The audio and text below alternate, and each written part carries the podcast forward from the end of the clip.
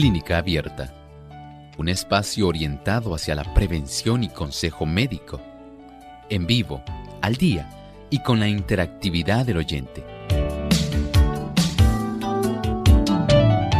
Clínica Abierta, poniendo al doctor a su alcance para un diálogo claro y honesto, porque nos importa su bienestar y salud.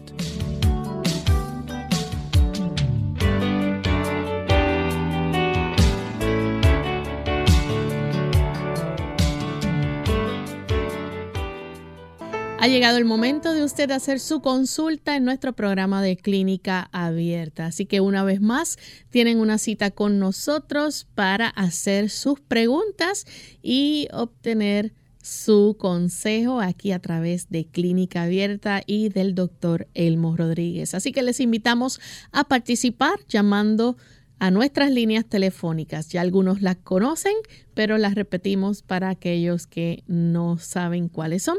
Localmente en Puerto Rico se pueden comunicar a través del 787. 303-0101. Si usted está en los Estados Unidos, el 1-866-920-9765. Para llamadas internacionales libre de cargos, el 787 como código de entrada, 282-5990 y el 787-763-7100. También usted puede participar escribiendo a través de nuestras plataformas en las redes, a través del Facebook Live. Nos pueden buscar por Radio Sol 98.3 FM y escribirnos en vivo durante la hora de nuestro programa. Y también aquellos que nos siguen en la página web radiosol.org a través del chat pueden hacer sus consultas. Así que les invitamos a que desde ya puedan llamarnos, participar en nuestro programa, escribirnos sus preguntas. Con mucho gusto vamos a estar contestando cada una de ellas según el tiempo nos alcance. Así que pueden comenzar a participar desde ahora.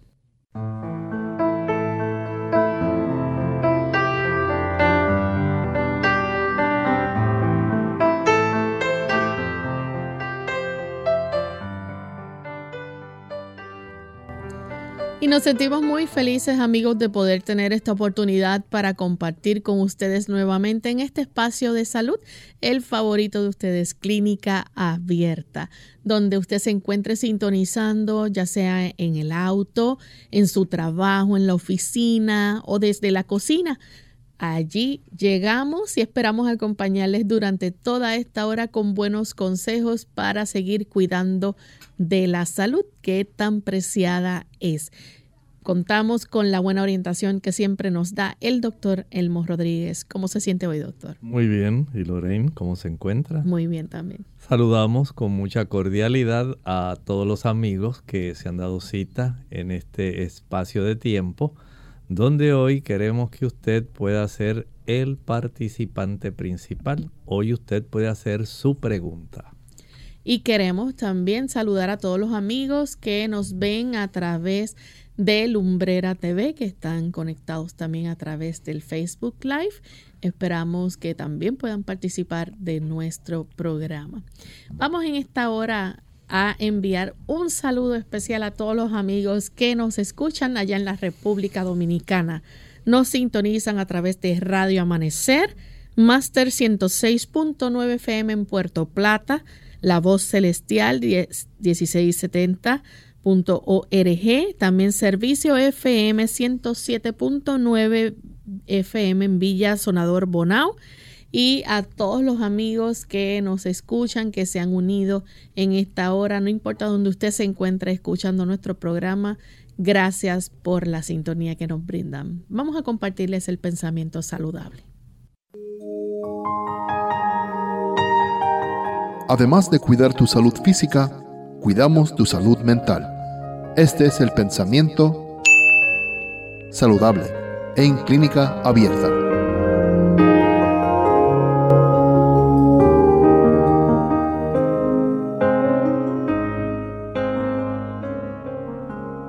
Intemperancia en el comer es a menudo causa de enfermedad y lo que más necesita la naturaleza es ser aliviada de la carga inoportuna que se le impuso. En muchos casos de enfermedad, el, el mejor remedio para el paciente es un corto ayuno que omita una o dos comidas para que descansen los órganos rendidos en el trabajo de la digestión. A veces pensamos que nuestro estómago es algo así como si fuera un molino y deseamos que todo lo que entra pues encárgate estómago de poder procesarlo lo mejor que puedas. Pareciera que fuera algo así tan sencillo, pero en realidad estamos hablando de un músculo que a la misma vez tiene secreciones necesarias para descomponer químicamente sustancias y a la misma vez tiene que hacer un proceso de amasado, de mezclado y esto es muy importante. Esto va a ayudar para que los procesos digestivos se puedan realizar de una manera que sea precisa, de una manera organizada. Pero si nosotros le facilitamos el trabajo, si le aliviamos la carga, tan solo dándole oportunidad para que dentro de un horario que sea conveniente, se pueda realizar estas funciones. El desayuno a su hora, darle un buen descanso de 5 horas por lo menos entre el desayuno y el almuerzo. Ya a las 12 estar almorzando y darle otro descanso hasta las 5 de la tarde. De ahí, después de la cena, ya entonces dejarlo descansar durante 12 horas adicionales hasta la mañana del día siguiente. Este tipo de alternancia con estos lapsos de descanso facilita que el estómago pueda realizar de una manera más completa la función de cada digestión el estar merendando lo que hace es entorpecer el trabajo que ya se había iniciado sin haberse completado. El hecho de que usted pueda también dar un descanso, donde usted pueda decidir evitar una comida, especialmente si es la cena.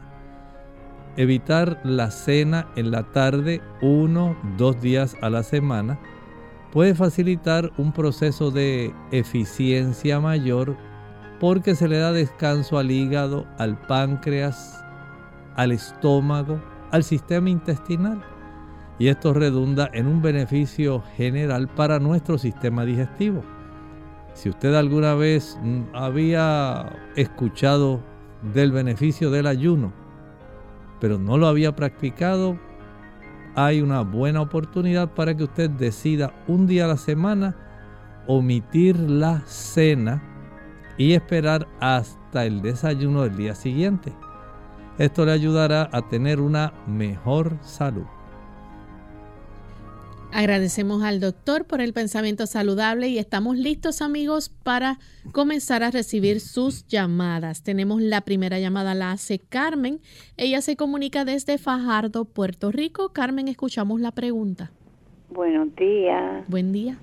Saludos y felicidades y muchas bendiciones para ti, Lorena, y para el doctor. Gracias. Mi pregunta es que yo soy una oyente de la emisora de ustedes, yo no me pierdo el programa. Me gustaría saber si yo puedo conseguir, este, si es que ustedes facilitan, lo, por ejemplo, el Antiguo Testamento, si yo podría conseguir los CD del Antiguo Testamento. eso no se puede. Ok, le vamos a dejar en, en hall para que allá en el control puedan tomar su llamada y puedan eh, darle esa información. Vamos entonces con la siguiente llamada. Es María que se comunica de la República Dominicana. Adelante María con la consulta. Sí, buenos días. Mi pregunta es algo que me den para eh, sangre oculta en la orina. Problema eh, se le llama médicamente hematuria. Todo depende de la cantidad de sangre que esté teniendo. Algunas veces puede ser una hematuria franca que usted puede observar que el color de su orina es rojizo. En ocasiones también puede ser una hematuria microscópica, que apenas solamente un análisis microscópico puede dar lugar a que se sepa lo que está ocurriendo. He observado que en los pacientes, especialmente en las damas, puede ocurrir esto por generalmente dos causas. Una, hay damas a las que esto le ocurre porque están padeciendo de cistitis intersticial. Esa es una condición que generalmente la atiende el ginecólogo, ayudando para evitar la irritación que se desarrolla a nivel de la vejiga. La vejiga en su parte interior, las paredes desarrollan una protección especial química que en las damas está especialmente influida por los estrógenos. Y ante la disminución de estos, esto puede ocurrir. Pero he observado también que no siempre es por esta razón, sino también en las personas que está comenzando a elevarse la presión arterial. Ocurre también este tipo de fenómeno. De tal forma que el tener la presión arterial bien controlada constituye la oportunidad para poder corregir este tipo de hematuria.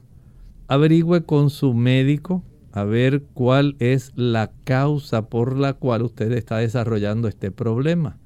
Porque si es por hipertensión, tratar la hipertensión de manera adecuada puede ser la clave si es más bien por una cistitis intersticial, entonces trabajar en ese aspecto, eh, su situación hormonal pudiera ser entonces la clave para la solución. Tenemos entonces en esta ocasión a Gladys. Ella también nos llama de la República Dominicana. Gladys, escuchamos la pregunta. Muy buenos días, que el Señor me los bendiga. Felicidades por su programa. Gracias. Yo quería saber eh, cuáles son los beneficios para el organismo de la vitamina D3 y si es cierto que la vitamina D3 puede evitar el Alzheimer.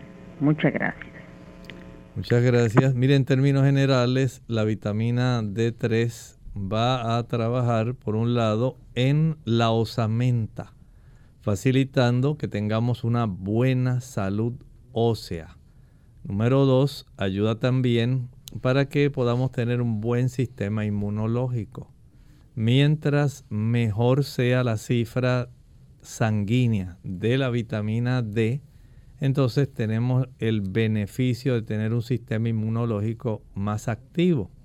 Eh, he visto actualmente cómo el ámbito médico se ha estado reseñando mucho más el beneficio de tener una vitamina D eh, en una cifra que sea normal, pero que vaya a los límites, digamos, de 60 nanogramos por mililitro, 60, 70 porque eso ayuda para que usted tenga una mayor capacidad, digamos, para resistir alguna cepa nueva de COVID, para resistir mejor la influenza, para trabajar mejor con los procesos artríticos, para trabajar mejor con las situaciones de ausencia hormonal en las damas, en la menopausia. Trabaja también mejor en el ámbito también del sistema nervioso y es que tiene una influencia facilitando que se puedan reducir esos problemas que se desarrollan en el tejido del sistema nervioso como los cambios inflamatorios. Algunos de ellos se han relacionado con el acúmulo de sustancias proteicas como las proteínas tau, y algunos ovillos que se desarrollan de microtúbulos internamente que trastornan el funcionamiento de la célula. Por lo tanto, tener una vitamina D que sea dentro de un rango normal puede ayudar a evitar trastornos inflamatorios en el sistema nervioso central. Vamos en esta hora a nuestra primera pausa y cuando regresemos continuaremos con más de sus consultas. Desde el 5 de junio de 1863, la Iglesia Adventista del Séptimo Día ha tenido abundante luz respecto a la salud y el Ministerio de la Reforma Pro Salud ha sido una pieza clave en el avance de esta excelsa obra. ¿Qué tal amigos? Les habla el doctor Elmo Rodríguez Sosa en esta sección de Factores para la Salud compartimos hoy una sección de nuestro mensaje de salud del libro El Ministerio de Curación, la página 228. Los cereales, las frutas carnosas, las oleaginosas y las legumbres constituyen el alimento escogido para nosotros por el Creador, preparados del modo más sencillo y natural posible son los comestibles más sanos y nutritivos. Comunican una fuerza, una resistencia y un vigor intelectual que no pueden obtenerse de un régimen alimenticio más complejo y estimulante. ¡Qué mensaje divinamente inspirado! Bien nos dice Primera de Corintios 14:5. Así, quisiera que todos hablaseis lenguas sin embargo, prefiero que profeticéis, porque mayor es el que profetiza que el que habla lenguas. El mensaje de salud dado por Dios a esta iglesia mediante el espíritu de profecía nos alienta en el camino de la salud y en el quehacer cristiano. Esta sección llega a ustedes como cortesía del Ministerio de Salud de la Iglesia Adventista del Séptimo Día.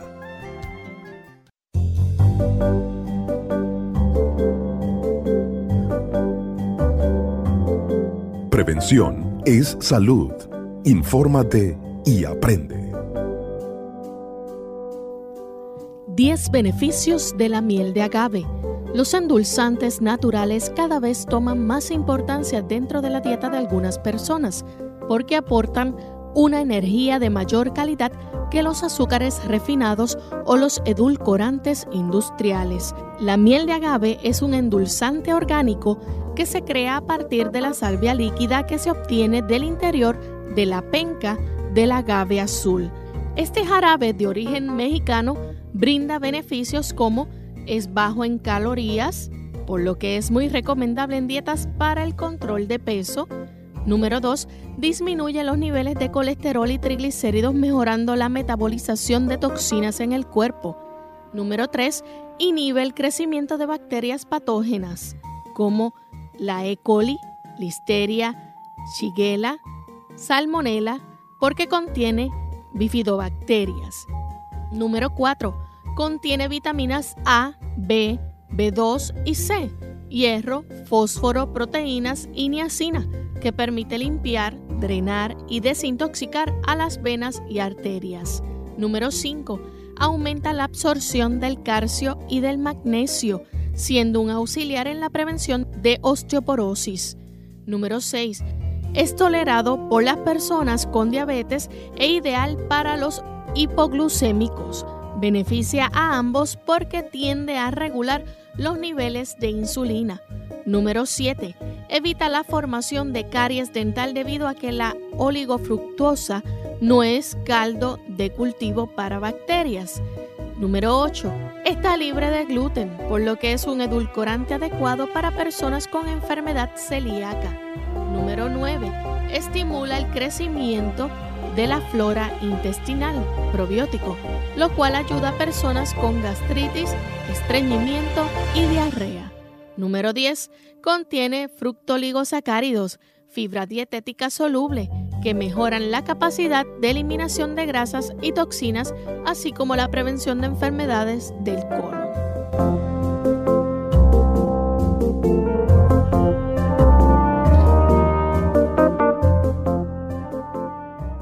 Verduras hasta en la sopa. Hola, les habla Gaby Zabalúa Godard con la edición de hoy de Segunda Juventud en la Radio, auspiciada por AARP. Lo escuchamos hasta el cansancio. Las verduras son imprescindibles en nuestra dieta diaria y comer de 5 a 9 porciones al día asegura la cantidad de fibra, minerales y otros nutrientes que el cuerpo necesita para mantener una buena salud. Si sabemos que comer vegetales es altamente nutricional, como prácticamente cero calorías, ¿por qué nos cuesta tanto consumirlos? Probablemente el sabor. Mientras la mayoría acostumbra a comerlos crudos o cocidos, algunos necesitamos agregarle un poco de ingenio a la hora de cocinarlos para tragarlos con más facilidad. En primer lugar, intentemos probar nuevamente los vegetales que desaprobábamos de niños. Con suerte, notamos que lo que no nos gustaba era su preparación y no el propio vegetal. Aprovecha esta oportunidad para mostrar tus habilidades culinarias y sazona los vegetales con hierbas aromáticas y especiales. Mezcla ingredientes como cilantro, ajo, orégano y aceite de soja para agregar sabor sin perder los valores nutricionales. Si esto aún no te convence, ¿qué tal uno de esos trucos más viejos de los abuelos? Hazlos puré, no te rías. El secreto muchas veces está en consumirlos en sopas y en caldos. El patrocinio de AARP hace posible nuestro programa. Para más información, visite www.aarpsegundajuventud.org www.aarpsegundajuventud.org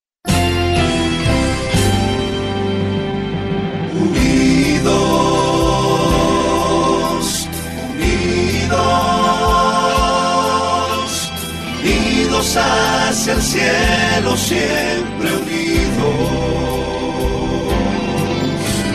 unidos, unidos en la testificación de la verdad. la testificación de la verdad.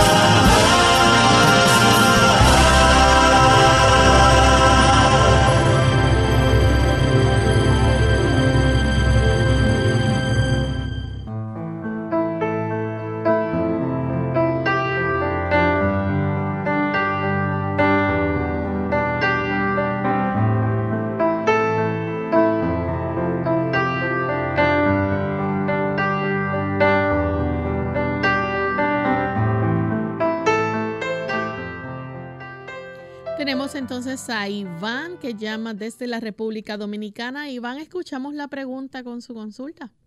Ah, buenos días. Amor, mira, mi esposa tiene 35 años y tiene el síndrome de cacanueces. Y cuando ese dolor le da, a mí me da esta pena con ella y, le dicen que no hay tratamiento, eh, o sea, que no hay pastillas, el doctor no necesita nada porque él dice que nada puede calmar. Yo quiero saber si hay algo que pueda ayudarla, por favor. Muchas gracias. Mire, para poder ayudarla, debe darme algún tiempo porque tengo que buscar más en relación a ese síndrome para poder darle una ayuda que pueda ser efectiva. Así que si me lo permite, más adelante le puedo contestar. Tenemos entonces a Alma que nos llama desde Estados Unidos. Adelante, Alma. Sí, buenos días, este, doctor Elmo y Loren. Ah, mi pregunta es relacionada a una hija. Ella eh, tuvo una bebé hace un mes y ella la está lactando. Entonces, eh, está teniendo ciertas uh, problemitas y quería preguntarle al doctor con relación a lo que le está ocurriendo. Uh, primeramente, eh, según lo que ella me explica, eh, le está dando un tipo de como de ansiedad cuando, cuando lacta a la bebé, eh, un tipo de ansiedad con un poco de temor, eh, le da por solamente en ese momento cuando está lactando. Entonces, eh, ahora otra cosa que está sucediendo es que le ha dado un tipo como de hongo o cándida, no sé cómo ustedes le llamarían, en su, en su, en su pecho, en su seno y también a la bebé en su boquita. Y otra cosa también que le está dando, pues son dolor, muchos dolores de cabeza. Y quería ver qué el doctor puede aconsejar para esta situación. Muchas gracias. Este tipo de situaciones, a consecuencia de los cambios hormonales en el posparto, pueden sí afectar a la dama. En algunos casos pueden generar más bien depresión, pero estamos conscientes que sí pueden generar también ansiedad, pero el hecho de que esté desarrollando estos dolores de cabeza sí resultan un poco preocupantes. Sería bueno que ella pudiera ir a su ginecólogo y estoy seguro que él podría ordenar algunos estudios que tienen que ver con la función del amamantamiento. Eh, tienen que ver también con las, estas hormonas que se producen en la hipófisis. Eh, no solamente el asunto de la prolactina, que tiene que ver con el amamantamiento, pero también con el crecimiento de esa glándula que se llama la glándula pituitaria. Esa glándula que también se le conoce como hipófisis. Pudiera ser que haya algún trastorno que se esté desarrollando y el indagar si los niveles de prolactina de ella son adecuados solamente por el proceso de amamantamiento o si hubiera algún tipo de trastorno adicional que pudiera estar colaborando en que esto eh, se trastornara. Y desde ese ángulo el poder acudir a su ginecólogo, explicar lo que está sucediendo en el aspecto de la ansiedad que ella está generando, de los dolores de cabeza, pudiera ser eh, algo que haya que indagar. Desde el punto de vista también, ahora que nos menciona el asunto de la cándida o la micosis, sí es útil que después de cada proceso de amamantamiento, la madre pueda limpiar el área de la areola del pezón con un poquito de agua con jabón.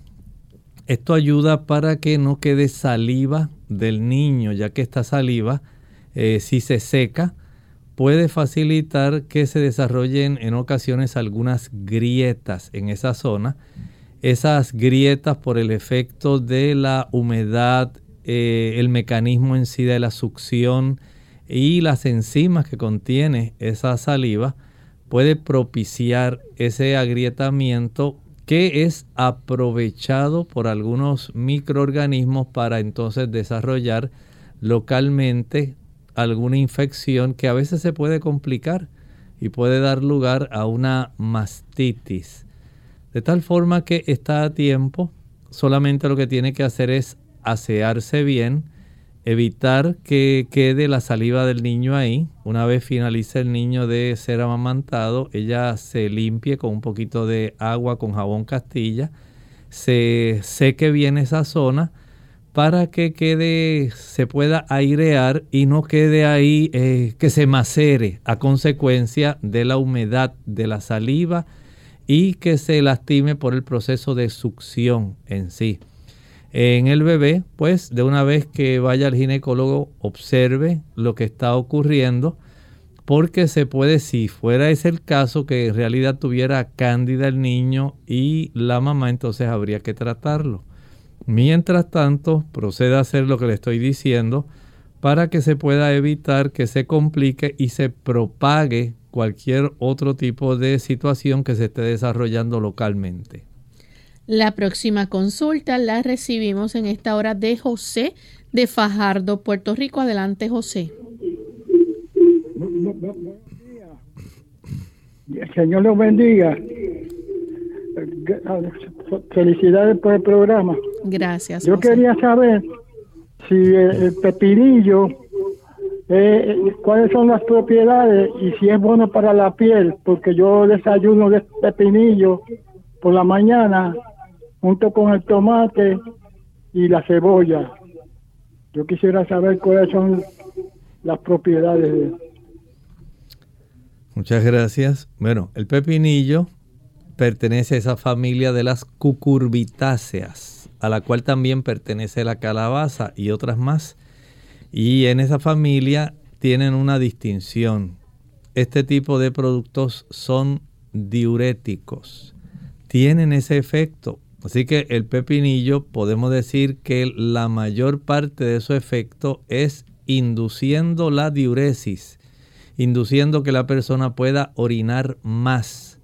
Esto ayuda a aquellas personas que tienen retención de líquidos, así como lo hace también el melón, que pertenece a la misma familia, la sandía pertenece a la misma familia, la calabaza, como dije. Y esto es un gran beneficio. El pepinillo además es muy sabroso y provee también sales minerales, provee potasio y otras sustancias que como usted bien mencionó, se ha encontrado que ayuda a la piel.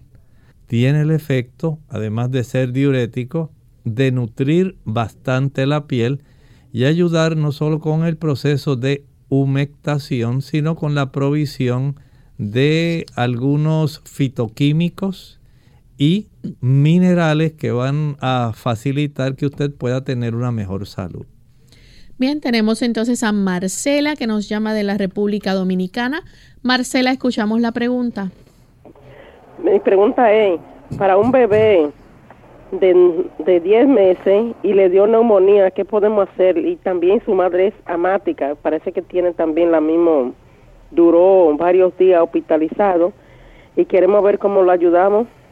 ¿Qué me da el doctor? Me contesta por la radio, por favor, no me cierre porque en, en la radio hay otro otro otro tema que no es este. Me contestan por aquí, por favor. Gracias. Mire, en el niño, si estuvo hospitalizado, entiendo que debe estar todavía con algunos medicamentos, antibióticos y otros productos, pero también se le puede preparar un jarabe que puede facilitar no solamente la mejoría de su sistema inmunológico, sino también el proceso de expectoración y broncodilatación para que el niño pueda mejorar. Lo que va a hacer es licuar una taza de pulpa de sábila, una taza de jugo de limón, media cebolla morada, a esto le añade eh, medio diente de ajo, le añadimos medio rábano algunas ramas de berro y va a proceder a licuar. Una vez licúe, cuele, envase, refrigere y de este producto le va a administrar al niño una cucharadita cada dos a tres horas. Una cucharadita cada dos a tres horas. Puede también aplicar una compresita caliente en la espalda al cabo de 20 minutos le puede aplicar esa compresita en el pecho. Descanse durante 3 a 4 horas y repite nuevamente el procedimiento. Compresa calientita en la espaldita, compresa caliente en el pecho, 20 minutos en la espalda, 20 minutos en el, en el pecho. Y eh, una vez finalice de aplicar la compresa, friccione con algún ungüento de estos que usted puede conseguir en la farmacia que tienen eh, un poco de mentol y alcanfor. Cubra al niño eh, con una, digamos, una franelita que eh, alcance a cubrir sus brazos. No deje al niño que tenga sus brazos descubiertos ni sus piernas descubiertas. Póngale medias. Debe tratar de conservar el calorcito en el área central de su cuerpo, especialmente en la zona del tórax. Y esto es muy importante. Eh, no es la temperatura de la mamá, es la temperatura del bebé.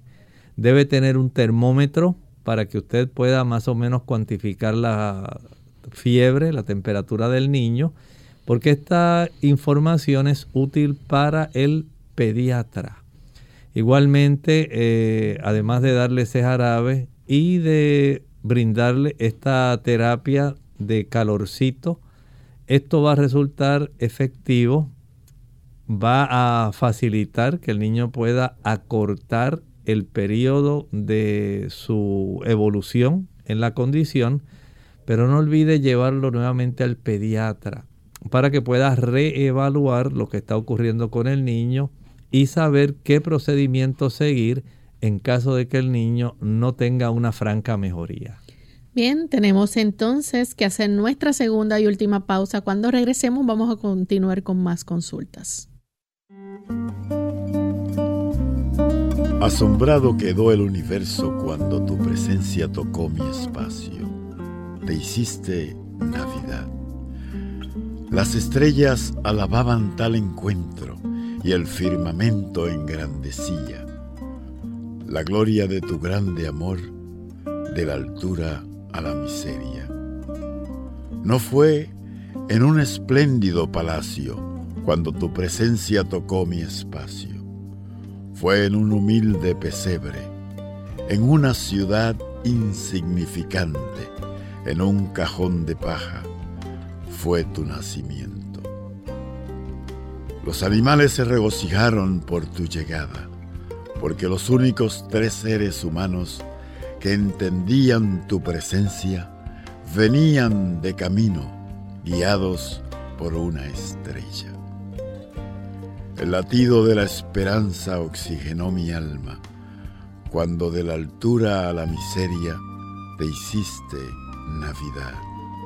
Sí, en tu primer llanto al nacer reflejaba mi aliento de vida. Sí, en tu primera sonrisa me regalaba perdón y justicia, y en tu primer abrazo dejaba sellado la esperanza de mi salvación. Cuando tu presencia tocó mi espacio, fue un regalo de amor a toda la humanidad y te hiciste Navidad.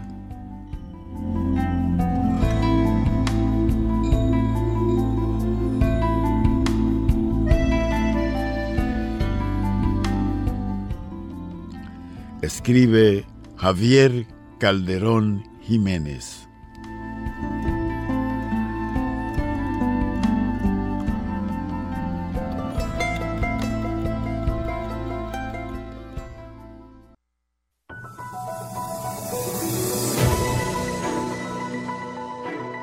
Si usted es una persona adicta a la nicotina y está buscando abandonarla, pueden existir varios síntomas que le harán más difícil que usted deje ese mal hábito.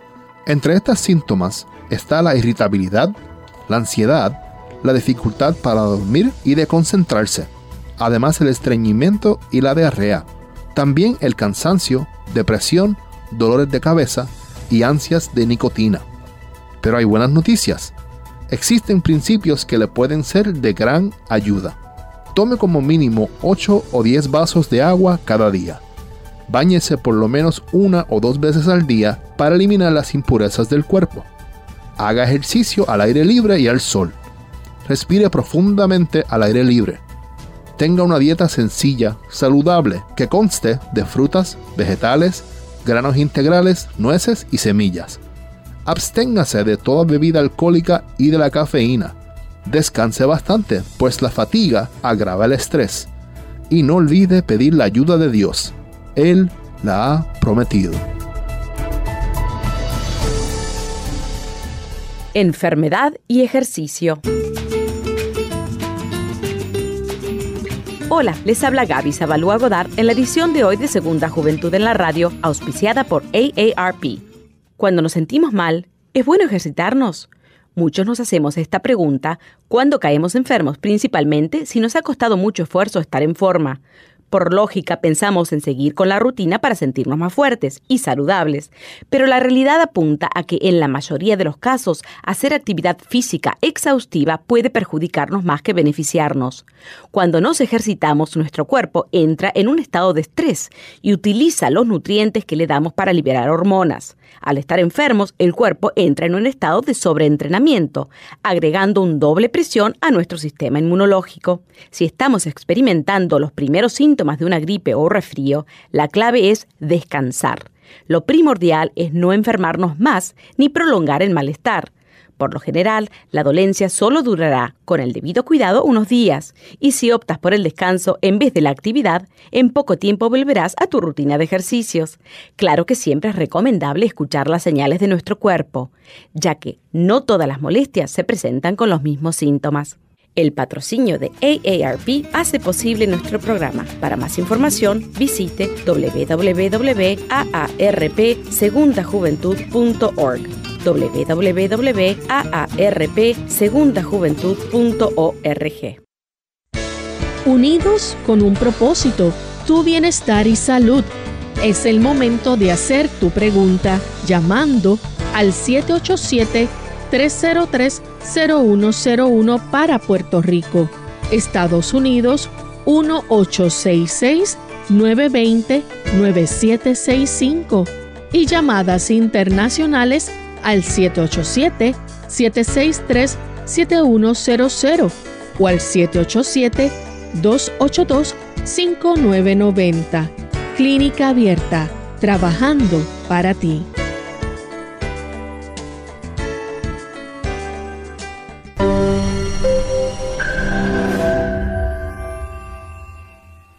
La Universidad de Loma Linda en California hizo un estudio a 20.000 personas sanas que tomaban 5 vasos de agua diarios, las cuales presentaron un menor índice de problemas cardiovasculares en comparación con las personas que solo tomaban 2 vasos de agua diarios.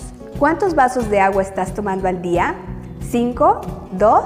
Es muy sencillo. Solo tienes que tomar más de 5 vasos de agua al día para que disminuya tu riesgo de enfermedad cardiovascular. La tarea de esta semana consistirá en tomar agua 30 minutos antes de los alimentos o después de haberlos consumido. Tu estómago te lo agradecerá. Será difícil al principio si estás acostumbrado a consumir agua mientras comes, pero no pierdes nada si lo intentas. Incluso ganarás mucho más. Haz la prueba.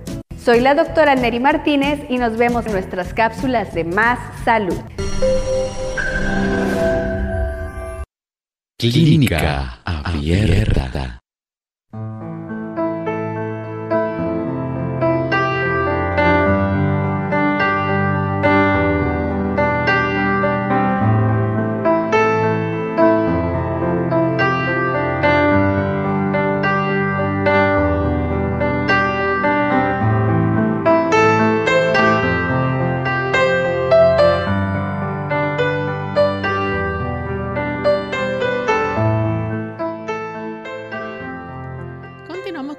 Sus consultas y tenemos en esta ocasión a la señora Ramos.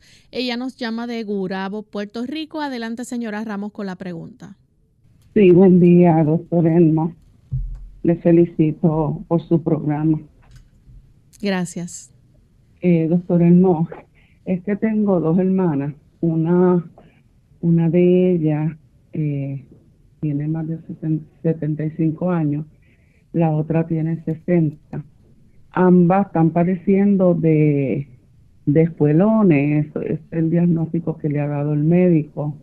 La de 60 tiene espuelones en, en el área de la pierna, cogiéndole la rodilla, y la mayor que tiene 75, pues tiene los espuelones bajo las axilas, este, y me dice que le está cogiendo el área de la espalda. Ella camina doblada, el dolor no lo resiste y no hay forma de, aliviarle este dolor a ella. Si me puede explicar este, en relación a los espuelones y qué, se, terapia se le puede hacer a, ambas para aliviarles el dolor. Gracias. Buen día. A usted. Este tipo de formaciones óseas, que son estos espolones, tiene mucho que ver con el desarrollo de algunos tipos de condiciones autoinmunes como la osteoartritis y la misma artritis reumatoidea. Son áreas donde se ha ido desarrollando localmente un proceso inflamatorio que por diversas causas pueden ser eh, tracciones frecuentes de estos músculos, Puede ser un efecto, digamos, la de la rodilla, de un exceso de peso, de traumatismos también, que pudieran haber facilitado una inflamación local que facilita la generación de este tipo de estructuras. Estas estructuras, tal como usted dice, lo que podemos hacer es aliviar el dolor. Y una forma, digamos, bastante fácil para poder lograr esto es la aplicación de compresas que se empapen en aceite de higuereta, también conocido como aceite castor. Lo que va a hacer es conseguir alguna ah, gasa que no sea muy gruesa. Esa gasa la va a aplicar sin añadir aceite sobre la zona donde la persona tiene el dolor. Y mientras tanto, usted va calentando, digamos, unas dos cucharadas de aceite de higuereta o aceite de castor. Una vez lo tenga tibio, que si usted se añade una gota o dos sobre el dorso de su mano, no se queme, pero que esté calientito. Una vez esté en esa temperatura, usted va a coger la cucharada del aceite y la va a vaciar sobre la gasa que ya está ubicada en la zona donde ya usted entiende que está el espolón. Una vez haga esto, comienza a diseminarse este tipo de aceite tibio y ahora lo que va a hacer es aplicar sobre esa área de la gasa un trozo de papel plástico adherente, ese que usan las damas, digamos, en la cocina para poder tapar algún envase que no tenga tapadera o tapa. Y es ese tipo de papel que es elástico para que quede como si fuera un tambor esa área. Esa, ese papel plástico se recorta unas dos pulgadas más grande que el tamaño de la gasa, de tal manera que ese papel se adhiere a la piel de la persona y esto va a facilitar que el aceite que está en la gasa no vaya a manchar la ropa. Con algún tipo de vendaje elástico o con algún esparadrapo puede usted ahora fijar ese tipo de plástico que está sobre la zona de la gasa para que no se mueva, quede en su sitio. Esto lo puede dejar durante unas 4 o 6 horas, pero sobre ese tipo de vendaje elástico aplique una compresa caliente, de estas compresas eléctricas, que no sean eh, compresas húmedas, porque si no, eh, puede afectar el tipo de vendaje elástico que está sujetando al papel elástico que está sujetando a su vez a la compresa, a la gasa que tiene el aceite. Y esto es fundamental para que ese calor facilite la dilatación de los poros de la zona que está dolorida, se pueda absorber mejor ese, los ácidos grasos que están contenidos en ese aceite que resultan ser ácidos grasos que reducen la inflamación y el dolor. Voy a repetir, está la piel, aplica una gasa seca, a esa gasa seca usted le va a vaciar una cucharada o cucharadita, dependiendo del tamaño de la gasa y de la zona adolorida, que contenga aceite de higuereta o aceite castor. Esa gasa se fija con una porción de papel plástico transparente elástico como el que usan las damas en la cocina. Esto se fija entonces con un vendaje o algunos trozos de esparadrapo y con un vendaje elástico, porque la zona de las axilas es muy difícil para poder lograr que esto se pueda mantener en su sitio. Es más fácil en la rodilla una vez ya usted tenga puesto ese tipo de vendaje que sostenga o sujete, entonces se aplica una almohadilla eléctrica caliente sobre la zona para que pueda facilitar un proceso de dilatación de los poros de esa área y penetre mejor el aceite para reducir el dolor y la inflamación. Bien, tenemos entonces otra consulta a través de el Facebook. Evelyn de Hernández dice que le gustaría saber si puede tomar vitamina C, D3 y E durante el día o le dice cómo debe tomarlas. Ella nos escribe desde El Salvador. Vitamina C, vitamina D3, y, la E. e. Durante el día, ah, bueno, las puede tomar, no hay ningún problema. Pero una cosa es saber la dosis de cada una y la otra es saber quién se las recetó y por qué se las recetó. De que haya algún problema, no hay problema. Pero las dosis, dependiendo de su condición de salud, recuerde que aún las vitaminas pueden eh, desempeñarse en cierta forma como si fueran medicamentos. Y hay que saber por qué razón las está tomando, en qué dosis se las recomendaron, para saber la eficacia de lo que usted va a estar tomando. Bien, no sé si nos pueden mostrar alguna otra consulta que tengamos. Sí. Bueno, nos están preguntando, Héctor eh, José, dice que es bueno para un hongo en la ingle. El hongo en la ingle puede fácilmente usted eh, deshacerse de él. Primero, evitando, número uno, el consumo de productos azucarados. Mientras usted facilite la ingesta de azúcares, la microatmósfera que se genera en la superficie de la piel va a facilitar que las personas genere hongo. Diferentes tipos de hongo. Puede ser malacesia furfur, tinea ungis en las uñas, tinea pedis en los pies tinea inguinal en la zona inguinal que es donde usted tiene. Pero esto todo comienza por el tipo de química que usted tiene sobre la superficie de la piel. Mientras menos nutritiva, mientras más azúcar, mientras más queso, mientras más harina blanca usted coma, más fácil el desarrollo de hongos a nivel de la piel. Por lo tanto, hay una forma muy sencilla. Usted puede mezclar número uno, una onza de alcohol y una onza de vinagre. Eso lo va a, eh, a poner o a mezclar dentro de un envase de estos que tienen atomizador, que sirve como un spray para poder rociar en esa área las veces que usted entienda durante el día.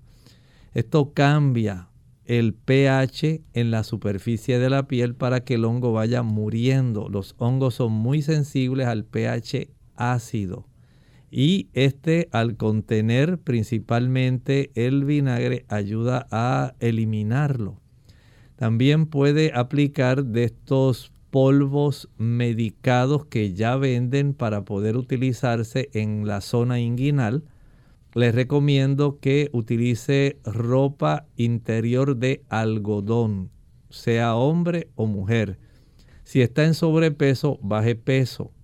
Las personas que están en sobrepeso van a producir en estas áreas pliegues que van a ser más profundos, donde se conserva más la humedad, el efecto de la oscuridad y el efecto del calor van a generar más este tipo de hongos. Por lo tanto, el uso de ropa interior de algodón es una medida para contrarrestar esto. Evite utilizar ropa que sea ceñida. La ropa ceñida va a facilitar que usted eh, tenga más calor y humedad en esa área inguinal. Esto pues es recomendable que usted eh, evite esa ropa, use mejor ropa de algodón y pueda también, una vez usted siente que su ropa interior ya está húmeda, que está sudada, cámbiela. Baje peso y haga este tipo de procedimientos que le he dicho para que se pueda deshacer de este hongo. Tenemos entonces a Nuni Rosado.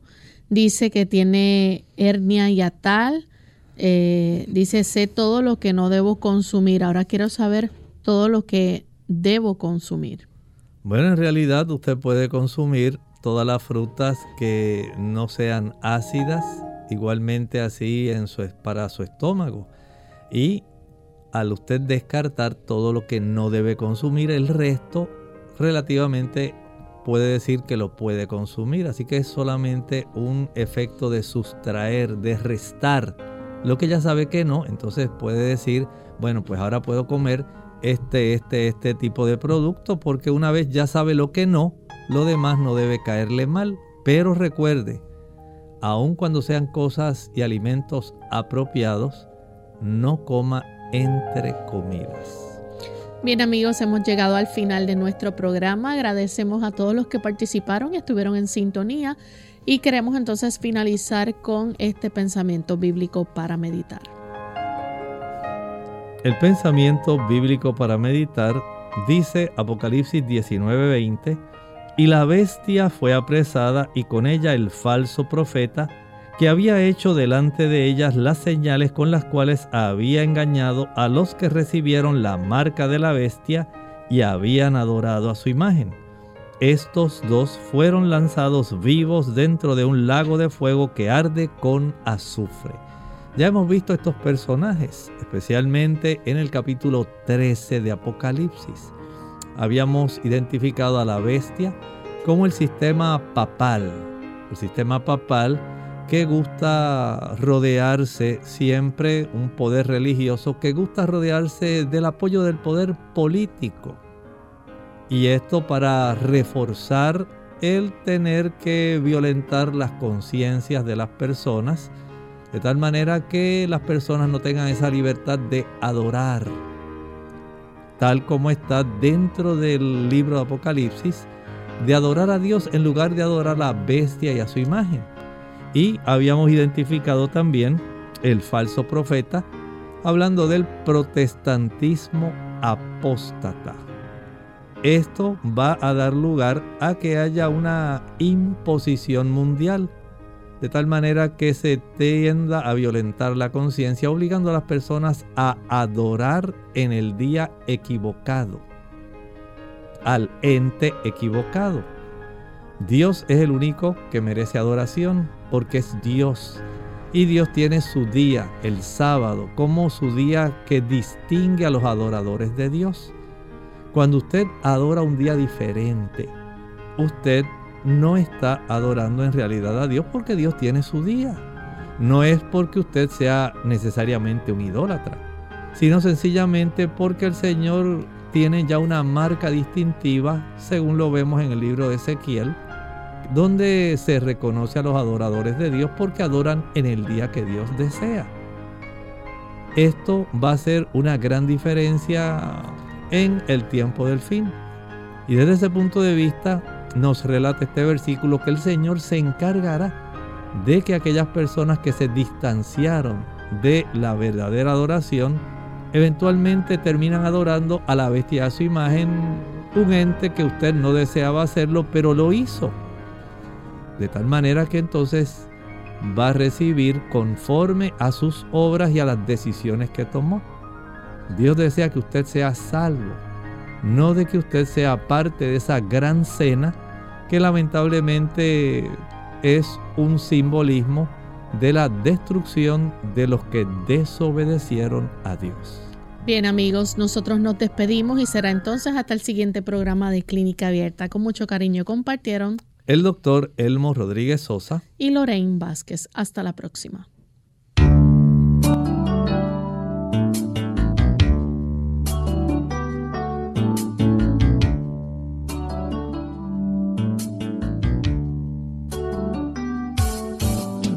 Clínica abierta. No es nuestra intención sustituir el diagnóstico médico.